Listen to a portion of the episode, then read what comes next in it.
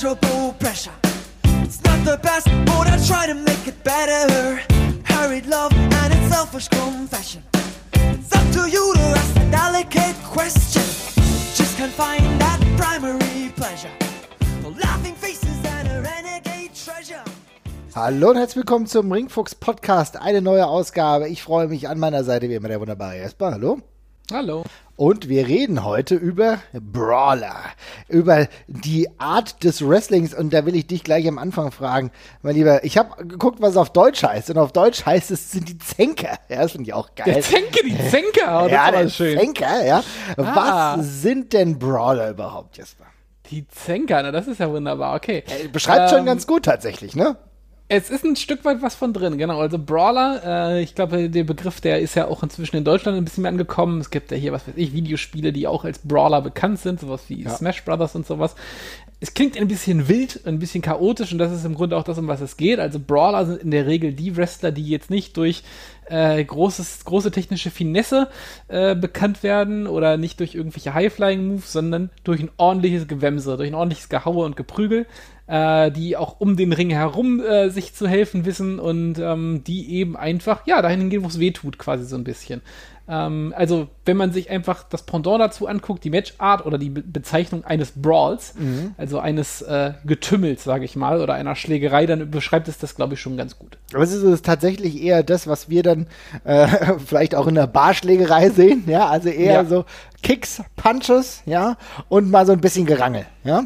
Ja, genau, okay, genau. alles klar. Und das ist ja tatsächlich eine Art des Wrestlings, äh, die neben dem klassischen eher technischen Ringen eigentlich äh, über Jahre hinweg eigentlich so die Hauptringart dargestellt hat, oder?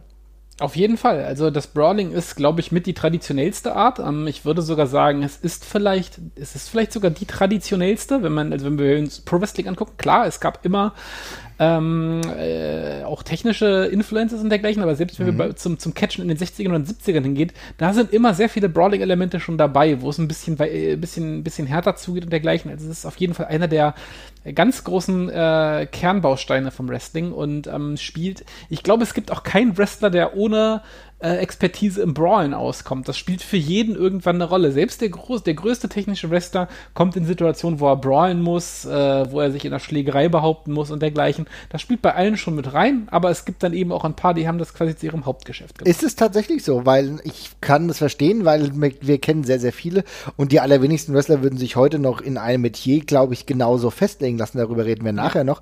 Aber ist es nicht so, dass zumindest bei Lucha Libre, also der Brawling-Ansatz dann doch eher recht verhalten ist?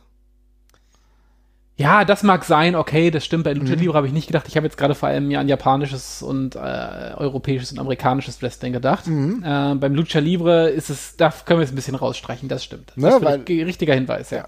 Kein, kein Problem. Also, Dafür natu- gerne.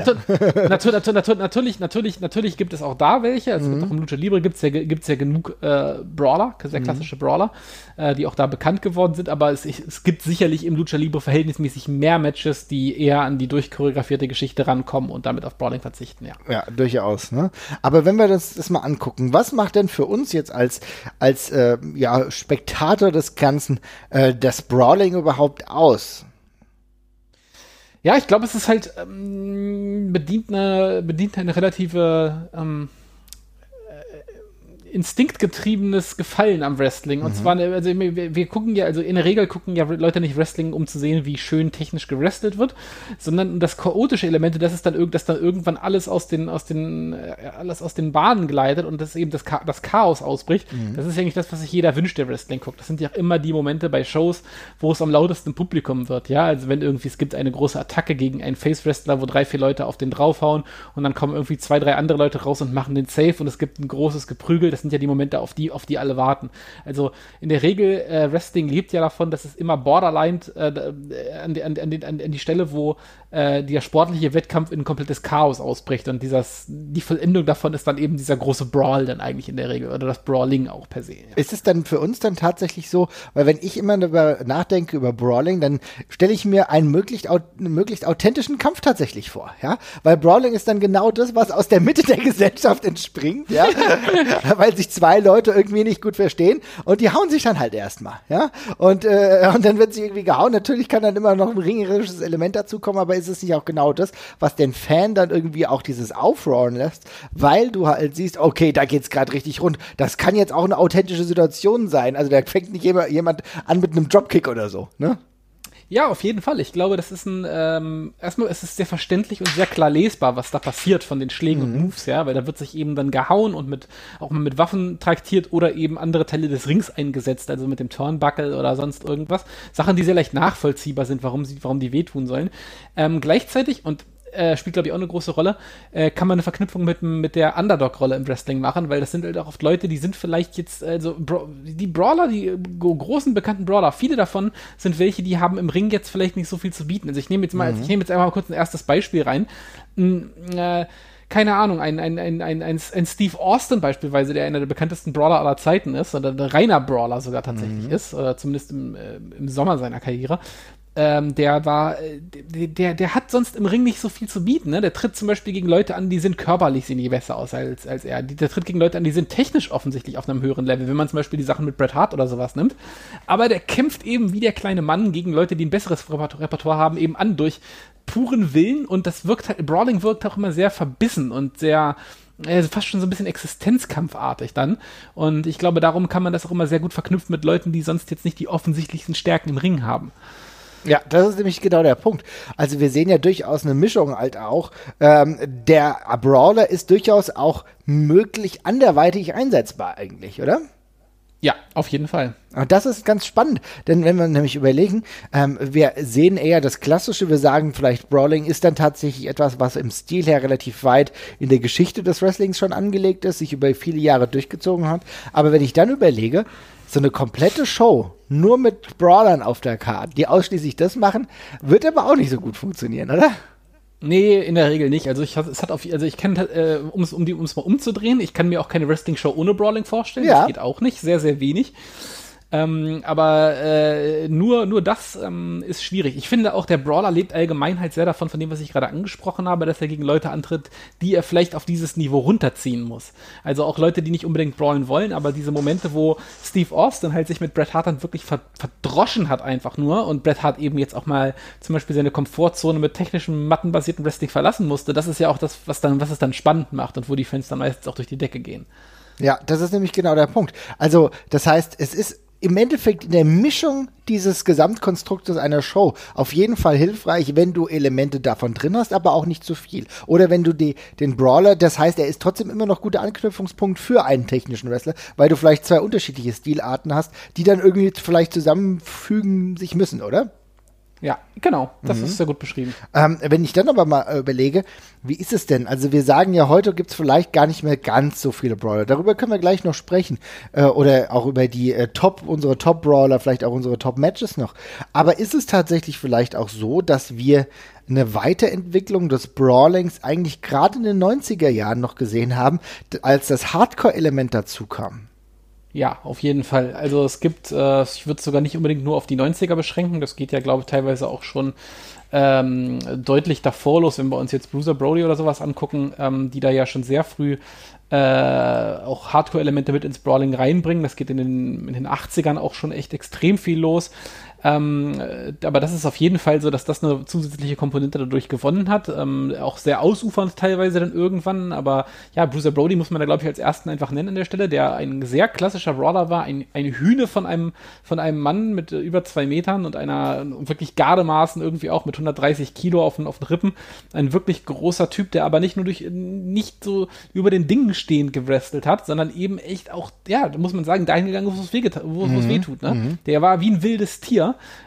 und äh, das ist halt immer weiter eskaliert, bis dann halt irgendwann auch diese ganzen Schlachten mit Abdullah the Butcher und äh, ähm, ja. äh, und Kamala und dergleichen halt mhm. auch gekommen sind, wo, wo dann eben auch ein krasser Waffeneinsatz dazu gekommen ist. Und äh, das setzt sich ja fort bis in die Neuzeit, in die 90er und dann aber auch jetzt halt hin, wo, wo wir mit Mick Foley und Terry Funk und sowas die logischen Fortsetzungen davon bekommen haben. Das ist nämlich genau der Punkt. Genau darum ging es mir. Du hast jetzt eigentlich genau nochmal die Anfänge irgendwie skizziert, in der eine Hardcore-Abwandlung, die, glaube ich, immer schon angelegt ist. Also ich glaube, ja. Brawling ist gleichzeitig auch immer ein bisschen Kneipen, Barschlägerei. Ähm, da nutzt man halt auch mal die Mittel, die einem zur Verfügung stehen, die sich Ja. um, äh, um einen herum irgendwie so bieten. Ja, Ja, der, der, Weg, der, der Weg vom Ringpfosten zum Stuhl ist ein sehr kurzer. Also Genau. Das macht schon Sinn, ja. Genau, aber dann die weitere Entwicklung halt aber auch zu einem ganz klar geouteten Hardcore-Match und vielleicht auch gleichzeitig mit einem vorher geplanten Einsatz von gewissen Utensilien, die ist doch ebenfalls angelegt beim Brawling. Für mich ist tatsächlich Ultra-Violent Wrestling, was wir tatsächlich bei, ähm, äh, bei CCW gesehen haben oder bei XPW oder in Japan, da muss man doch tatsächlich schon sagen, dass das auch da seine Anlagen hatte, oder?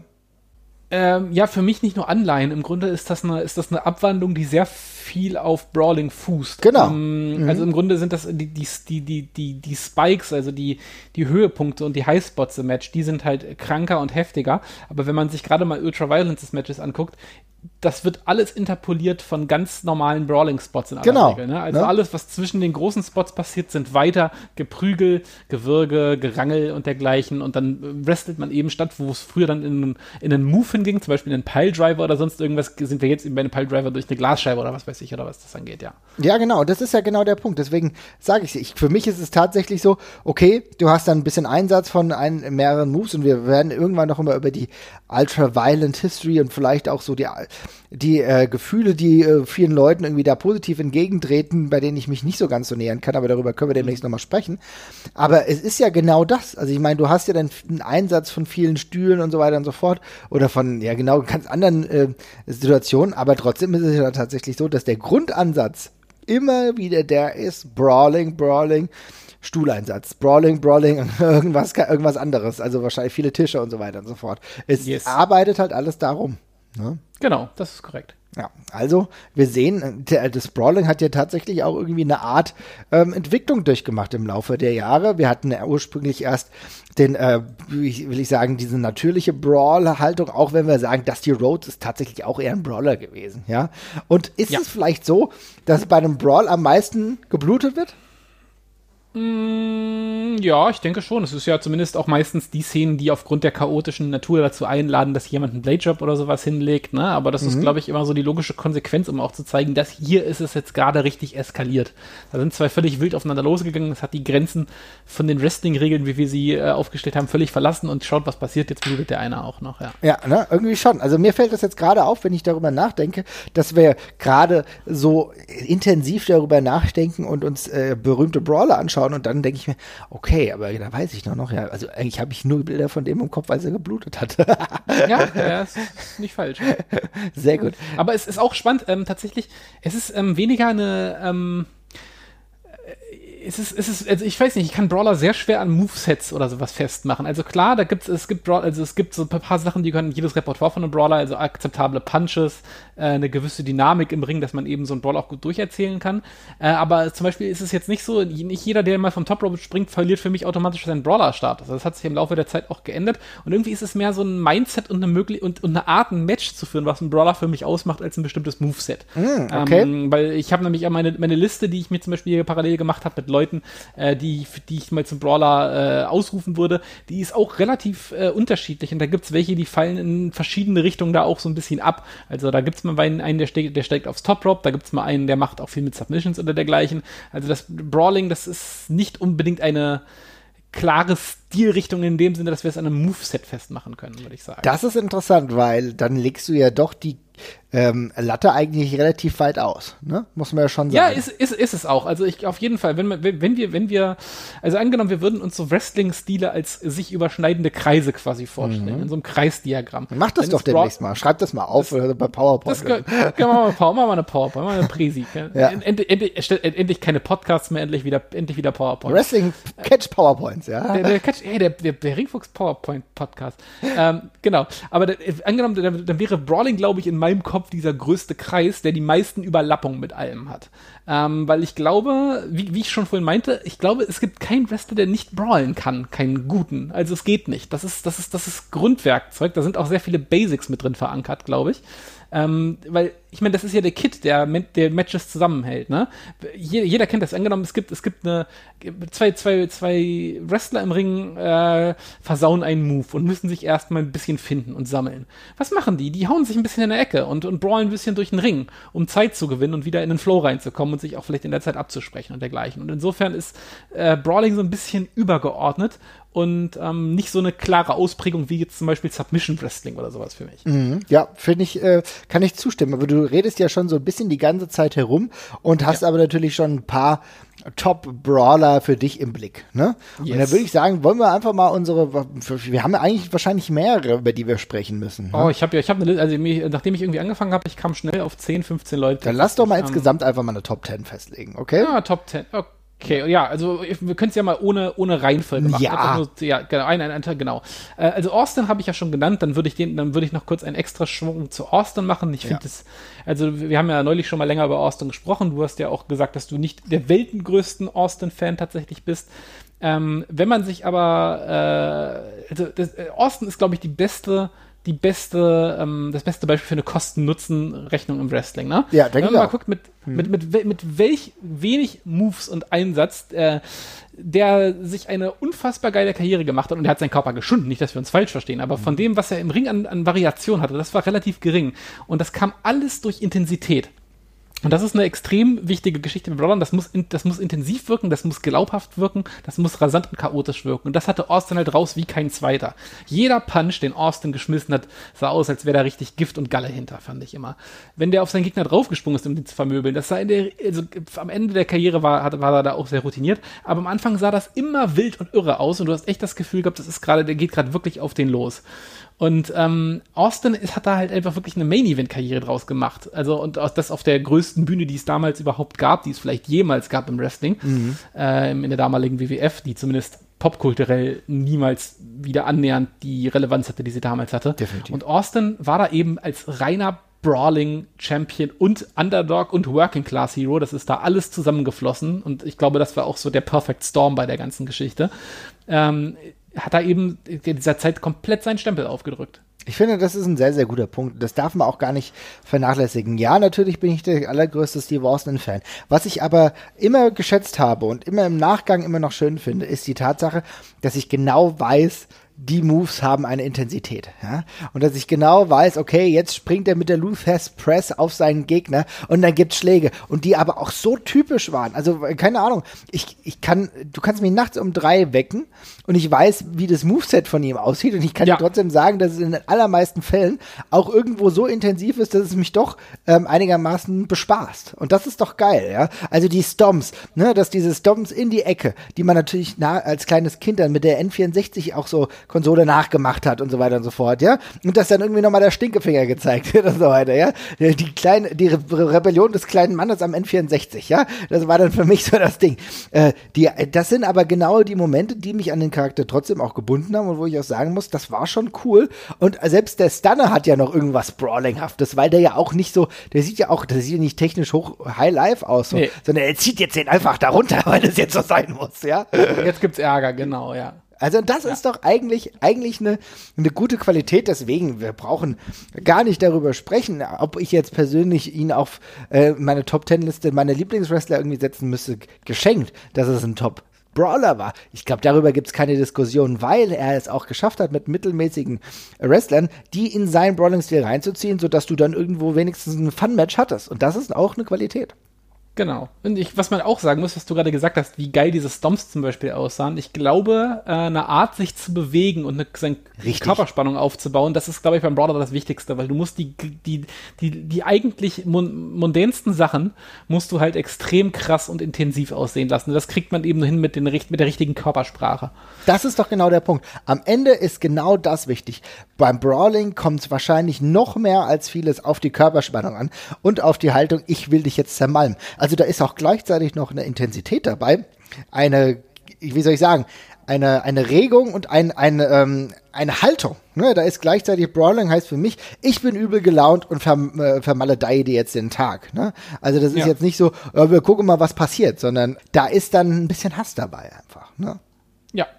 Deswegen müsste ich mal in meine Liste gucken und würde behaupten, dass ich schon das Gefühl hatte, dass eigentlich Mick Foley auch ganz weit oben in Sachen Brawling unterwegs war. Auch jemand, dessen Stil ganz schwierig irgendwie einzuordnen ist, wenn ich mich nicht aufs Brawling einigen sollte. Was hat er denn gemacht? Er hat getreten, er hat geschlagen, irgendwann ist er nicht mehr ganz so hoch mit seinen Dritten gekommen, aber das hat dann trotzdem noch funktioniert. Hat sich immer äh, externer Mittel bemächtigt, will ich mal meinen. Ja, war ist ja ist jemand, der eigentlich den, den Hardcore Wrestling mit ins Mainstream gebracht hat, auch gerade in die WWF-Zeit ich glaube, man kommt gar nicht drum her, um zu sagen, dass auch die Psychologie, ähm, die Art und Weise, wie er seine Matches verkauft hat, mit seinem Gesicht, mit dem, mit der Art und Weise, wie er auch gelitten hat, was auch markant für Brawler ist. Ich glaube, da gehört er auf jeden Fall auf diese Liste hinzu. Ja, ohne jede Frage. Also, was du gerade gesagt hast, das auch ins Main Mainstream zu tragen, diese leicht überzogene Art wieder davon mit den Hardcore-Elementen, da ist er, da ist er ähm, äh, absolut äh, über allen Zweifel haben. Es war ja auch einer der Wrestler, die nie den Eindruck gemacht haben, als würden sie unbedingt ein Match äh, gewinnen wollen, sondern es ging einfach immer nur darum, dem Gegner möglichst weh zu tun und äh, dieses Chaos hat er eben auch komplett au ausgestrahlt. Das fand ich auch immer geil, weil auch alle Charaktere, die äh, Mick Foley gegenübergestellt worden sind, wie zum Beispiel in Triple H oder dergleichen, die ihm auch immer so dargestellt wurden, ist sportlich eigentlich überlegen sind äh, immer alle Bammel vor ihm hatten, weil er eben einfach so ein, ja, wie so ein wildes Tier einfach auf sie losgegangen ist und äh, halt unberechenbar war. Und dieses Chaos, das hat er eben damals in den Mainstream getragen wie kein zweiter. Das stimmt auf jeden Fall. Ja, das ist doch genau der Punkt. Ich finde, das ist echt wichtig zu sehen, dass wir auch hier, wenn wir über Mick Foley und, äh, und äh, Steve Austin schon sprechen, dann sehen wir ja, dass wir durchaus zwei unterschiedliche Charaktere hier auch haben, ne? Aber ja. die trotzdem in dem Brawling-Bereich irgendwo zusammengefasst werden. Und ich meine ganz ehrlich, guck dir mal die Moves von Mick Foley an. Das ist auch wieder eine andere Art der Intensität, ne? Die Schläge sind auch sehr körperlich, aber sehen ganz anders aus als bei Steve Austin. Auch war es bei Mick Foley nie so, dass du jetzt sagen würdest, das war der technisch versierteste DDT, den er gemacht hat, ja? Also ja. da waren dann auch andere Sachen einfach wichtig, aber du hast ihm abgenommen, dass er jedes Mal in diesen Kampf reingegangen ist und irgendwie äh, zumindest auch ein, vielleicht, ja, ob, ob gewinnen oder so, keine Ahnung, aber er wollte seinen Gegner verletzen. ja, exakt. Wen hast du noch? Äh, ja, Bruiser Brody habe ich vorhin schon erwähnt, da halte mhm. ich mich jetzt, das, das, da gehe ich jetzt nicht nochmal groß drauf ein. Also ich glaube, wenn man, wer ihn nicht kennt, der sollte sich ein paar Brody-Tapes auf jeden Fall bei YouTube und dergleichen ansehen. Das ist äh, ein Innovator gewesen in der Form, ähm, der, glaube ich, sehr maßgeblich und, und stilprägend für die weitere Zeit gewesen ist. Aber ich komme zu einem anderen meiner Lieblinge gleich mhm. durch und das ist Stan Hansen, ähm, der auf dem ja, US-Markt, glaube ich, einen äh, ausgesprochen überschaubaren Erfolg hatte äh, in, dem, in, dem, in, dem, in, den wenigen Jahren, wo er das wirklich mal versucht hat. Äh, aber dafür in Japan eben eine absolute Legende geworden ist und für mich der prototypische Brawler eigentlich auch ist, äh, mit einem mit einem großen Finishing-Move in Form einer äh, todbringenden äh, mhm. Lariat und ansonsten eben seine Matches größtenteils wild und äh, prügelnd bestritten hat tatsächlich, aber das eben auch gegen die großen technischen Größen des japanischen Wrestlings damals. Also da waren, äh, da hat, da hat er, da hat er gegen, gegen die ganzen Großen von Giant Baba bis hin zu Tenryu und äh, allen anderen Leuten wie Misawa und, und Takayama, egal wer es war und wie unterschiedlich die waren, er hat gegen die alle mitgehalten und eben diesen Matches auch immer durch diese wilde Art, die er geführt hat, den Stempel aufgedrückt. Und du wusstest einfach, wenn es gegen Stan Hansen geht, dann gibt's richtig was aufs Maul einfach. Ne? Da, wirst du, da wirst du ordentlich durchgeprügelt einmal. Und wenn du Glück hast, äh, dann, mach, dann haust du ihn um, bevor er dich umhaut. Aber ansonsten war's das dann. Das ist doch mega eigentlich, ne? Ich finde, ähm, Stan Hansen ist für mich auch jemand, den ich mir immer im Nachgang noch extrem gerne angeschaut habe, weil er halt super gut gealtert die Matches. Alter. Super gut gealtert, natürlich aber auch, also für seine für, für seine Gegner natürlich war das immer richtig heftig, ne? Also der hat nicht Fake zugeschlagen, sage ich mal, ja. Da ja. hat's immer ordentlich geklatscht und es hat auch so geklatscht, dass es halt auch ähm, man darf auch nicht vergessen, dass er ja auch nicht komplett gut gesehen hat. das heißt, ja. der hat, äh, die, das war sowieso mit einer anderen Intensität, weil anders hätte, glaube ich, ein Match von ihm auch gar nicht funktioniert. Aber da war er halt gerade in Japan zur richtigen Zeit am richtigen Ort und hat sich mit einigen anderen halt auch echt einen Namen gemacht. Ne? Ja, auf jeden Fall. Also ich glaube, er war damals oder weiß nicht, ob man inzwischen einen anderen äh, Gaijin, also einen Ausländer, der in Japan gecatcht hat, höher hängen kann als ihn. Ich würde fast vermuten, dass nicht. Also ich glaube, dass äh, Stan Hansen bis zum Schluss der einzige war, der Singles-Wins über Inoki und Giant Baba hatte zum Beispiel, mhm. die beide ja absolut untouchable waren eigentlich größtenteils und äh, da sieht man eben schon, was er für ein Standing hatte und ähm, äh, er hat auch New Japan Pro Wrestling, All Japan Pro Wrestling beides durchgehabt in den Jahren. Das ist auch nicht selbstverständlich. Äh, und trotzdem überall eine Riesenrolle gespielt und ähm, hat, also der ist ja geschichtlich auch einfach noch so krass angesehen, krass angesehen und wichtig und so stilprägend gewesen. Ich glaube, Mega. Den kommt man da bei der ganzen Geschichte nicht herum. Liebe Leute, schaut euch das bitte an. Denn Stan Hansen ist halt einfach jemand, ein Mensch der Zeitgeschichte im Wrestling, der wirklich wichtig war. Also, und ich glaube, auch heute habt ihr noch einigermaßen Spaß daran, sich das anzugucken, auch wenn es manchmal wehtut, weil es so körperlich ist tatsächlich. Yes. Ja. Aber ich denke, das kann man sich gut angucken. Er ist stilprägend auch für einige, die wir vielleicht gleich noch nennen werden, aber sehr, sehr zu empfehlen. Dann würde ich sagen, ich nenne eine Person nicht, die auch da reinfallen könnte, gerade in einem Atemzug mit Stan Hansen. Normalerweise würde ich auch Vader sagen, aber wir haben Vader ja auch schon bei den Big Man mal behandelt. Ich finde, er ist genau dieser Punkt, der eigentlich die Brawling-Einheiten auch verkörpert, ja. Aber tatsächlich, ähm, trotzdem, wenn ich jetzt hier die Trennung mache, würde ich ihn eher in die Big Man verorten. Oder wie siehst du das? Vader, ähm, habe ich tatsächlich lange drüber überlegt, würde ich auf jeden Fall auch mit, mit, mit rein erlauben, weil die Matches von ihm sind genauso wild geführt. Also gerade wenn man sich die Sachen mit Stan Hansen anguckt, dann äh, läuft das ja genauso ab quasi. Ne? Okay, also, also doch. Ja. Mhm.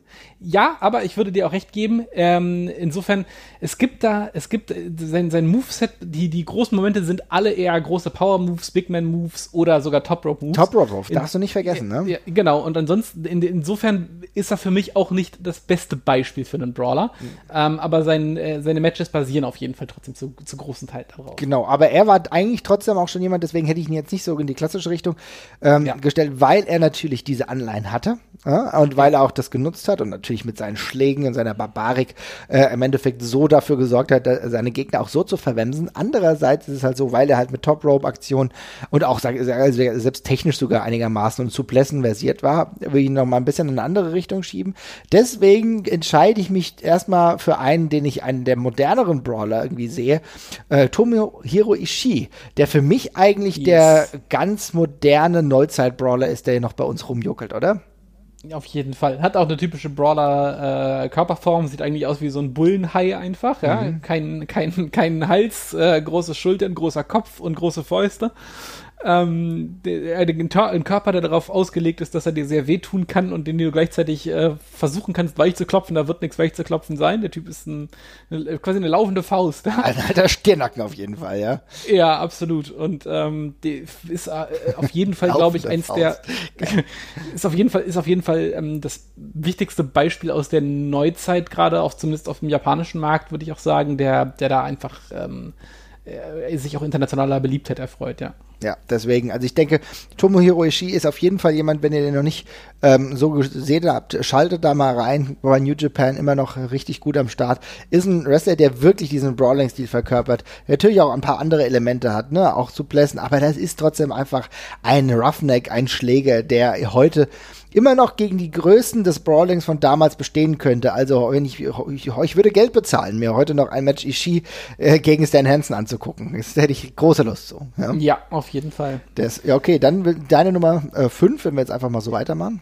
Ja, ich lege mal eine Doppelbelegung quasi drauf, weil ich in mein Tag-Team reinbringe. Da gibt es nämlich auch einige und ich glaube, da muss man die Road Warriors auch nennen, ähm, die im Grunde auch eine Karriere draus gemacht haben, Leute äh, größtenteils äh, hart zu verdreschen, ehe man sie dann mit einer äußerst spektakulären äh, mit, einer, mit einer äußerst spektakulären Aktion, die ihre Doomsday-Device zweifelsohne war, äh, eben abzufertigen an der Stelle. Also Road Warriors größtenteils sehr grobschlächtige und hart zulangende Typen, sicherlich auch teilweise zu hart zugelangt, wie man so, wie, wie man so hört.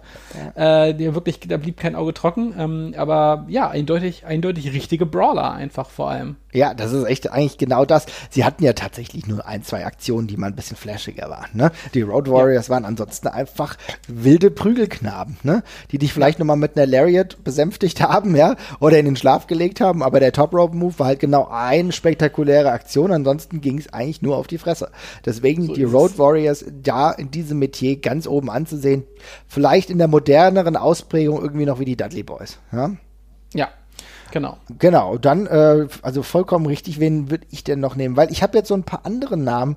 Ich finde tatsächlich, wenn wir schon bei den Road Warriors sind und wir weiter im Japanischen äh, unterwegs sind, würde ich tatsächlich Kensuke Sasaki noch reinwerfen. Weil mhm. ich finde, äh, Sasaki, der ja nicht ohne Grund dann auch zwischenzeitlich Teil der Road Warriors war, ähm, hat auch so diesen Brawling-Stil gehabt. Natürlich war der auch mit sehr vielen Suplessen am Start, aber ich fand so gerade seine, seinen Endrun, ne, mit so kurzen Haaren und er sah halt einfach aus wie ein krankes Tier der war einfach auch ein richtig großer Brawler, hat sehr viele Elemente da gehabt und hat mir deswegen auch sehr, sehr gut gefallen. Oder, oder bin, ich, bin ich da ein bisschen weg?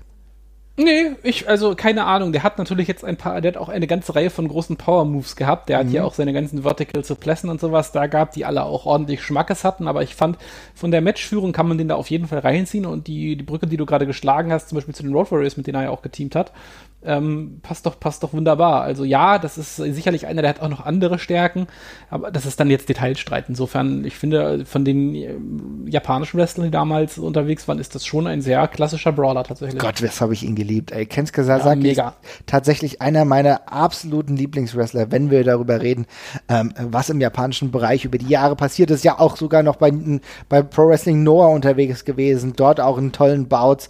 Ich, da war so viel Gutes dabei. Eigentlich, ich, wird Zeit, dass ich mir noch mal ein bisschen was angucke, was Sasaki so gerissen hat.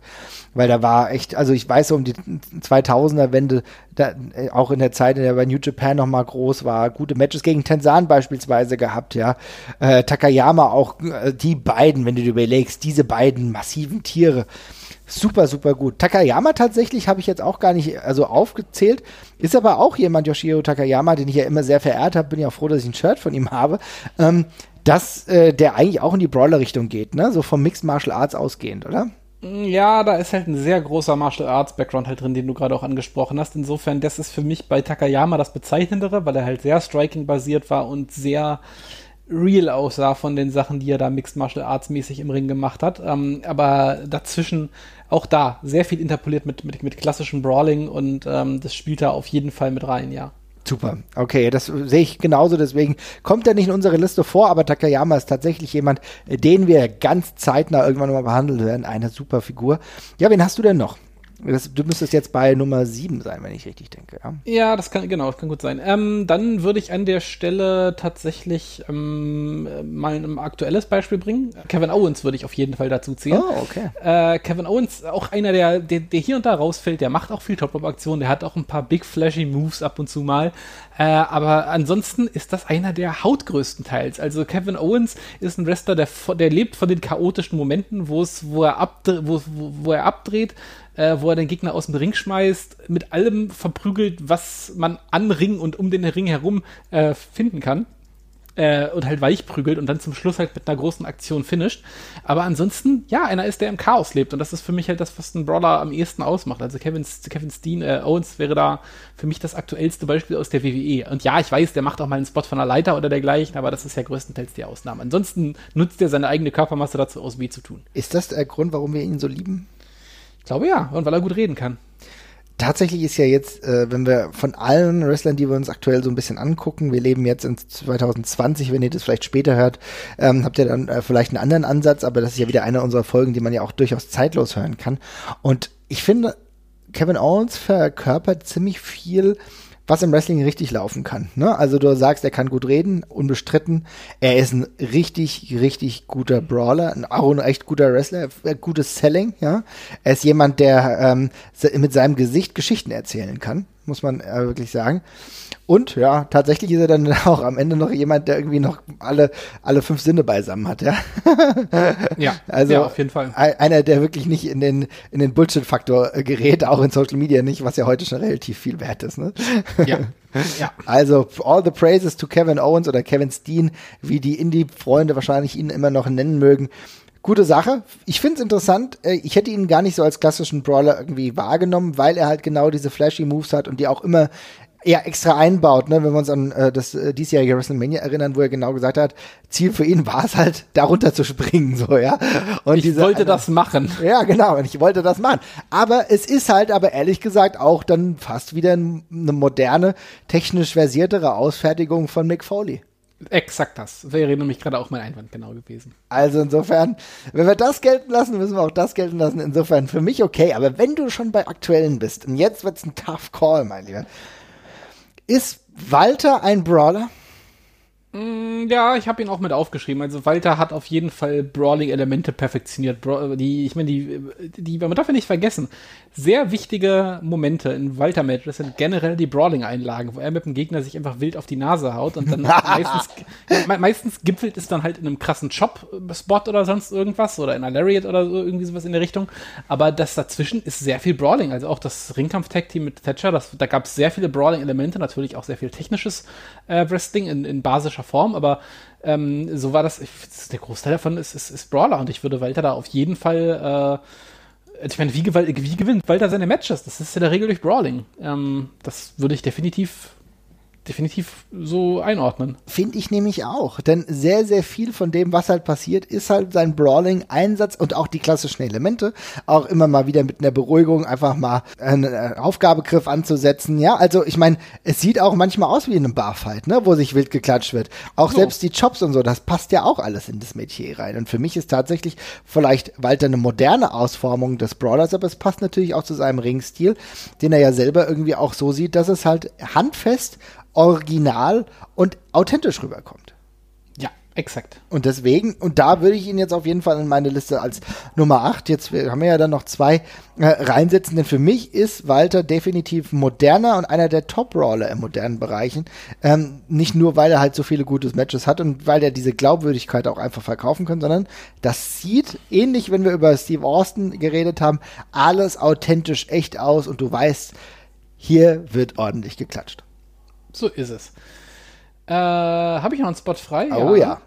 Dann würde ich tatsächlich noch Fit Finley reinschmeißen in die Oh. Verlosung. Äh, weil mit, Fit- mit Fit Finley, es gibt eine, es gibt so eine Bewegung im Ring, die, äh, die ähm, äh, assoziiere ich mit Brawlern mehr als alles andere. Das macht Walter übrigens auch. Und das ist Gegner ordentlich eine mitgeben und während er wegtaumelt, geht man schon hinterher, um ihm gleich noch eine zu geben. Ne? Also du choppst den Gegner oder haust ihm eine ins Gesicht, der dreht sich um und taumelt zu den Ringseilen und du als Brawler gehst gleich hinterher, weil das reicht noch nicht. Und das macht Finlay auch die ganze Zeit. Der ist wie so ein Hund, der lässt sich niemals in Ruhe. Äh, so ein scharfer Hund, der, der rennt andauernd hinter dir her und selbst wenn du dann schon irgendwie die, die Segel streichst, der lässt trotzdem nicht locker, wie so ein Terrier. Und ähm, Finley auch jemand, der eigentlich nur von Basic Moves lebt, viel von, ja, auch hier und da ein paar Chokes und ein paar, paar, paar Holds, aber größtenteils gutes, solides Wemsen, mit dem er dich halt klein, zermürbt halt wirklich über, die, über das ganze Menschen weg. Und das ist doch eigentlich genau der Punkt.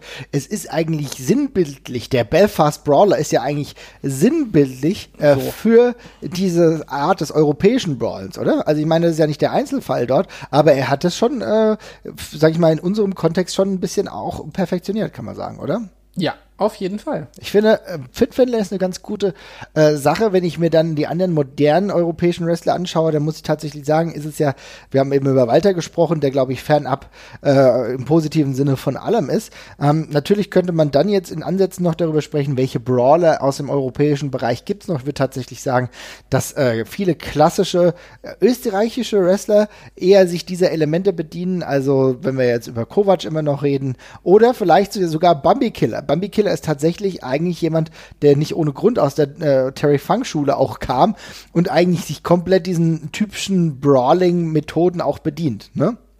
Das ist korrekt, ja. Ja, insofern kommt nicht auf unserer Top-Liste vor, aber einen Spot habe ich noch. Und jetzt ist es tatsächlich sehr, sehr schwierig, denn ich weiß nicht, ich nenne sie mal zusammen und wir können herausdeklinieren, ob der eine es ist und der andere vielleicht nicht.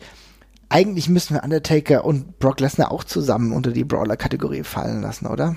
Ja, würde ich auf jeden Fall sagen. Ähm, Undertaker fällt in diese etwas komische Rolle, die es eigentlich nur in der WWE so richtig gibt, von solchen Attraction-Wrestlern, die so ein laufendes Gimmick sind. Darum ist das ein bisschen schwer zu bewerten, aber gerade in der Neuzeit, die Undertaker-Matches waren alle gro- große, äh, größtenteils gute Brawls, die es da gab. Insofern, ja, auf jeden Fall.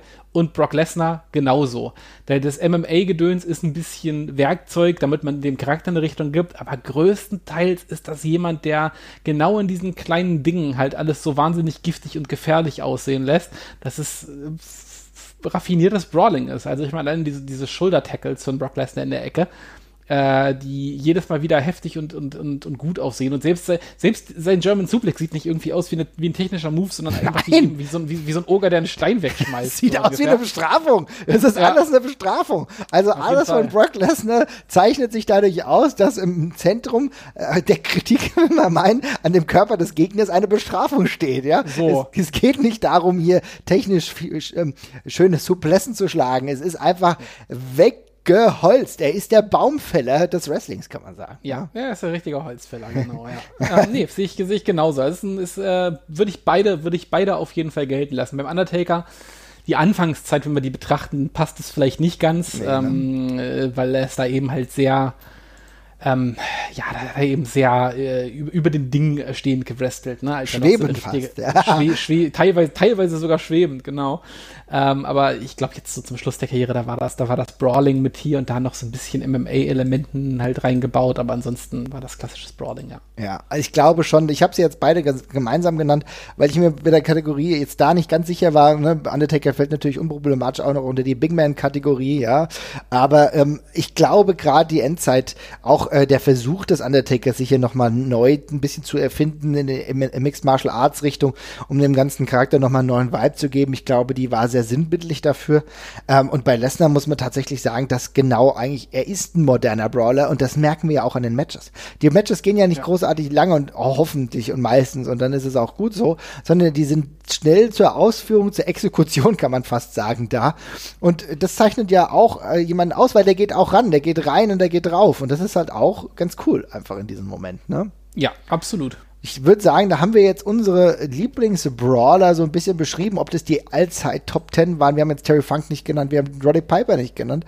Aber äh, das ist ja jetzt auch eine sehr subjektive Liste, deswegen schreibt ihr ja. mal in die Kommentare, was ihr sagt. Ich will dich aber noch mal was fragen. Und zwar, wir haben ja eben schon über die moderneren ähm, äh, Brawler gesprochen, wie Kevin Owens, äh, Walter natürlich, wahrscheinlich auch die Authors of Pain, die da reinfallen, vielleicht auch Braun Strowman. Ne?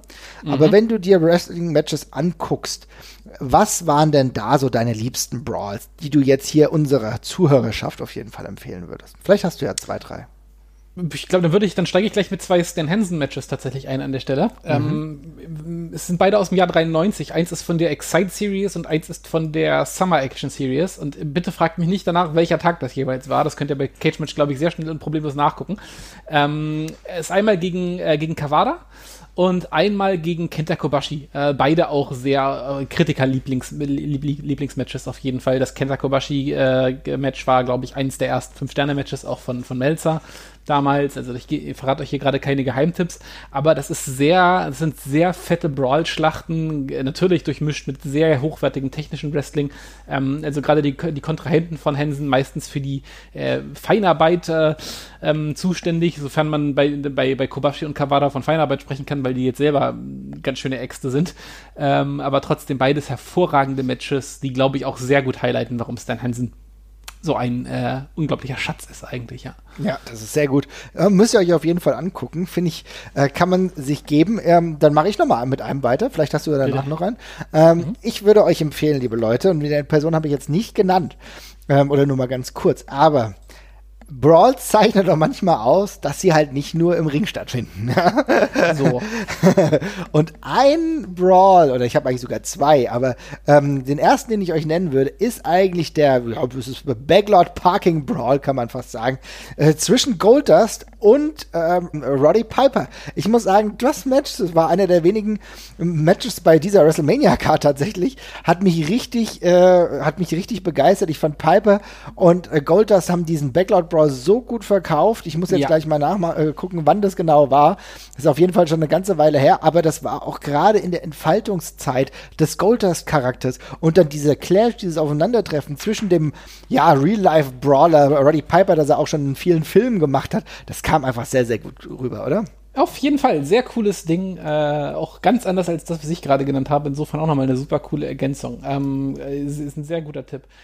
Äh, ansonsten. Aber äh, wenn wir da, dabei kurz bleiben, ja. ich meine, dieser Hollywood Backlot Brawl, so hieß er genau. Wenn wir uns überlegen, ich meine, es war bei WrestleMania 12, ne? So, und da ist es im Endeffekt ja tatsächlich so. Nee, nee, Quatsch. Oder doch, war bei 12, oder? Warte mal, WrestleMania, doch, WrestleMania 12. Doch, 12, ja. Genau. Ähm, und wenn wir uns da ein bisschen mal so dranhangeln und überlegen, ähm, das war eigentlich auch schon ein Cine-Match, was wir jetzt heute in der letzten Zeit eigentlich ein bisschen Ja. öfter haben. Ne? Ja, das ist korrekt, ja. Stimmt. ne? Weil, weil es war äh, in dieser Choreografie auch anders erzählt. Es gab ein, es gab wilde Fahrten und alles.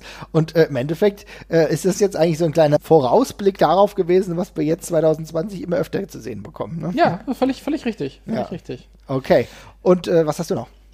Ähm, ich will ein WWE Mainstream-Match aus der Moderne quasi mit reinbringen. Darum Mhm. nenne ich hier jetzt einfach mal Cena gegen Lesnar von äh, Extreme Rules 2012, Mhm. wenn ich mich nicht verhaue. Ähm, das ist das Match, was John Cena äh, gewonnen hat. Spoiler, Cena wins.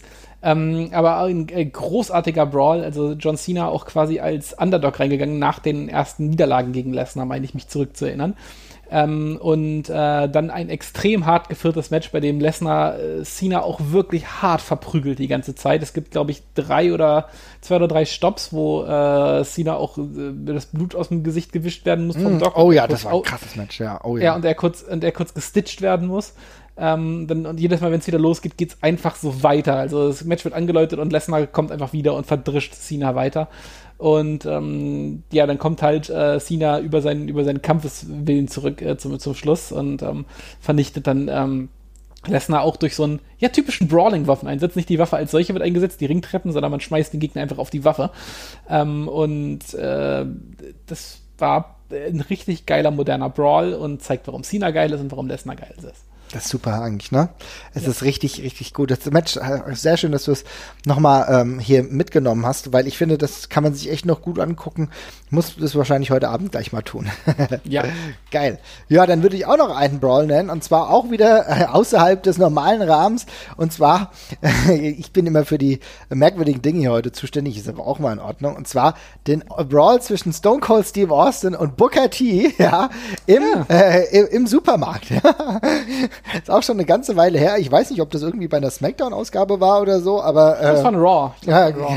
Cold, das war, und das Geile ist, was mir da so gut gefallen hat, äh, die haben das ja auch immer wieder, die sind ja immer wieder weggegangen und dann sind sie wieder hingegangen, ne, glaube ich, oder? Ja, äh, wir sind zweimal irgendwie auf, kurz auf die Straße und dann ging es wieder rein, ja, genau. Also das war, dieser Grocery Fight Store war tatsächlich einer der besten Dinge, die ich in dieser Zeit gesehen habe. Und äh, halt aber auch da, ne, wir arbeiten wieder mit Dynamiken, sehr gestikulierend. Ähm, Booker T, der ja sehr, sehr bekannt dafür war, dass er wunderbar auch diese Gesichter äh, geben konnte, wo er überrascht war oder siegessicher oder sonst irgendwas. Also Stone Cold Steve Austin und Booker T haben hier echt ein Fest abgerissen. Ich fand, es war sehr, sehr gut. Ne? Und ich glaube, ganz ehrlich, das war auch nicht billig. Ne? Also ich glaube, dieser Grocery Brawl, das hat schon ein bisschen Geld gekostet. Ich glaube bestimmt 15.000, 20.000 äh, Dollar wird es gekostet haben, dafür, dass die halt auch alles da so rumgeschmissen haben. Ne?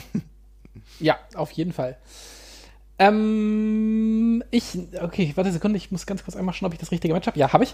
Ähm, 1987 tatsächlich. Ich bin ja niemand, der äh, super viel ähm, Bezug zur NWA oder dergleichen hat, aber ich habe ja vorhin die Road Warriors hier reingeschmissen und jetzt möchte ich sie dann auch nochmal beim Match ausstatten. Das ist äh, 87 bei Starcade gewesen gegen äh, Arn Anderson und Tully Blanchard.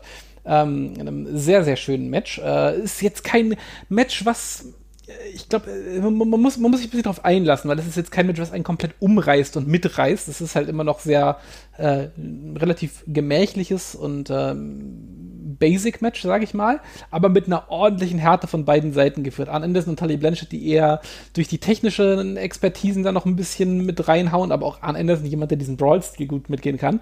Und die ganzen Hot-Tags und heißen Phasen des Matches sind aber vor allem die Road Warriors, wie sie eben ordentlich wegwemsen. Ähm, macht sehr viel Spaß, ist auch, glaube ich, nochmal cool, weil es eben jetzt schon ja fast äh, 25 Jahre her ist. Ähm, hat man nochmal Wrestling aus einer ganz anderen, äh, aus einer ganz, äh, 35 Jahre, Entschuldigung, um Gottes Willen. 25, schön wär's. Dann wäre ich noch ein bisschen jünger. Ähm, 35 Jahre her ist, also hat man wirklich Wrestling aus einer ganz anderen Generation tatsächlich noch. Ähm, auch mit Leuten, die man heute vor allem als Legenden bekommt, die gerade aber in der Blüte ihrer Karriere sind. Das kann ich sehr empfehlen. Also wie gesagt, 85, äh, 87 an Anderson, Tully Blanchard gegen die Road Warriors äh, von Starcade.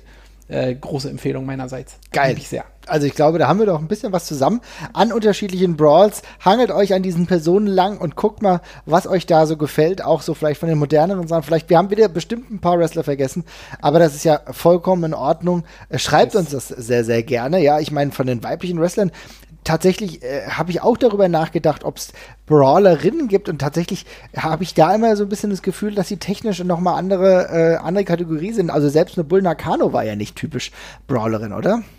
Hm, die vielleicht nicht, aber Aja Kong könnte man, glaube ich, nennen. Und Ja. Auf dem deutschen Markt fände ich Wessner nicht so verkehrt, tatsächlich. Eigentlich schon, ne? Also jetzt Ja. machen wir mal ein bisschen Verlängerung jetzt hier, äh, jetzt, äh, bevor ich jetzt hier den Abgesang schon mache, aber ich finde das eigentlich interessant. Ich glaube, gerade Wessner, gerade die aktuelle Wessner ist eigentlich doch eine 1A-Brawlerin. Erinnern wir uns an die Matches mit Tony Storm, ja? Ja, also, ja. Die eigentlich komplett durch die Halle ging, ja? Ja. Das ist eigentlich, eigentlich passt genau in die Kategorie.